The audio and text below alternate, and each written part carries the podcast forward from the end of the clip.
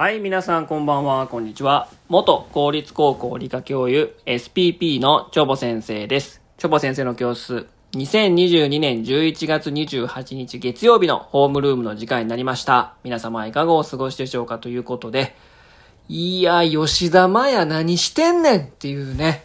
えー、朝を迎えたと思うんですけどもね、皆さん見てましたか？昨日のね、サッカーワールドカップ、えー、対コスタリカ戦。いやー、まあね、まあね、まあ吉田麻也選手だけをね、攻めるのはやっぱりちょっと違うと思うんですよね。昨日本当に日本はもう組織的にもうチーム全体としてアグレッシブさが足りませんでしたし、組織としてね、本当に機能してなかったというところがですね、なんとも言えないなと。まあ一人だけのせいではなく、まあみんながね、招いた悲劇なのかなと思うんですけどもね、本当にね。まあ言えることは、やはりね、森保は森保でしかなかったという感じですね。あの森保監督ね、もう4年前からね、もう指揮を取ってるわけですけども、もうずっと名采配、だったじゃないですか。名采配っていうの名は迷う方ね。な、なんでこの選手ここで起用すんのみたいな。意図あんのみたいな。その意図あんのっていうのが、実はこのドイツ戦に繋がってて、あ、そういうことなのか。今まで名采配言ってごめんなさいみたいな感じでね、もう皆さん称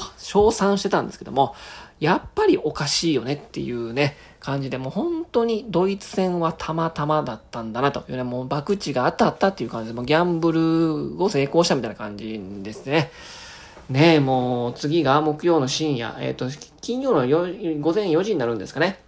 えー、スペイン戦ですけどもね、非常に厳しい戦いが待っておりますしね、本気できますからね。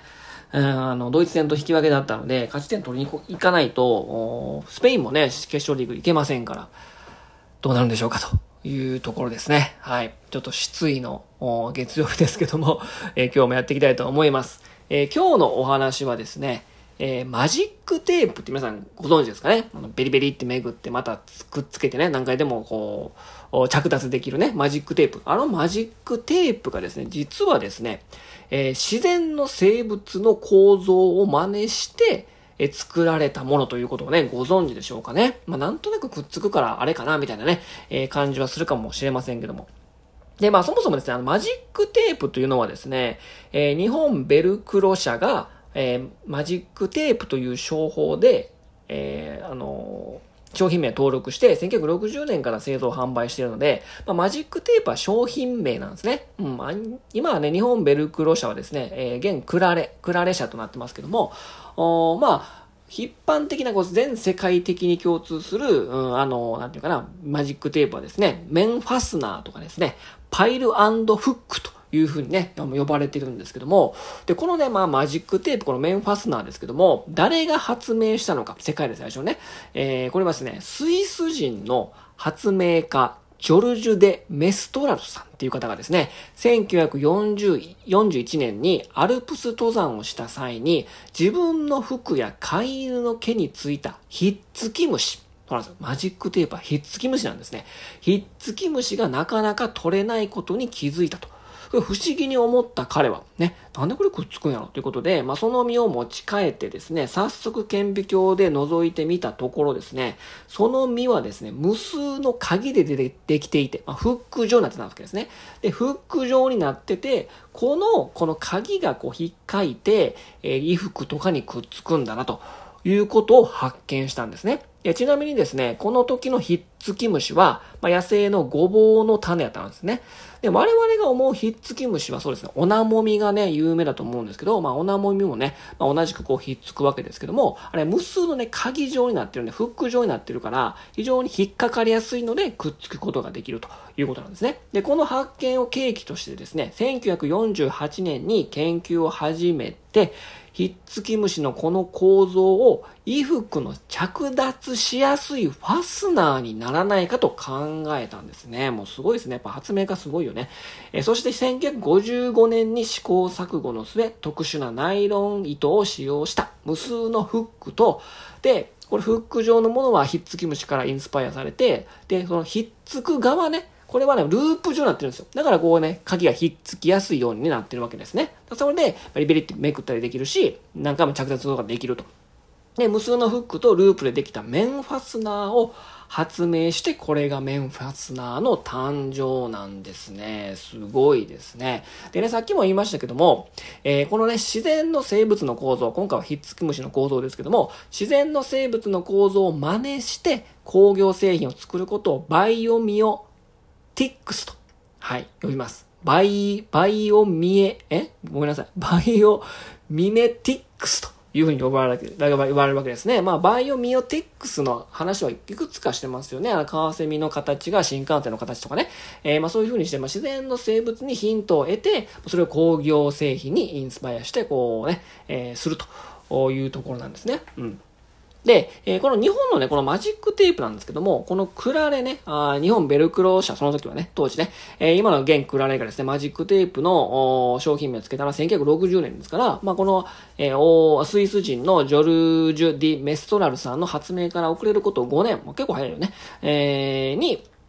えー、発明しておりまして、それを発売していると。で、えー、このマジックテープが全国に広まったのはですね、この日本の場合ね、えっ、ー、と、1964年の、えー、第1回の、えー、東京オリンピックね、前回の、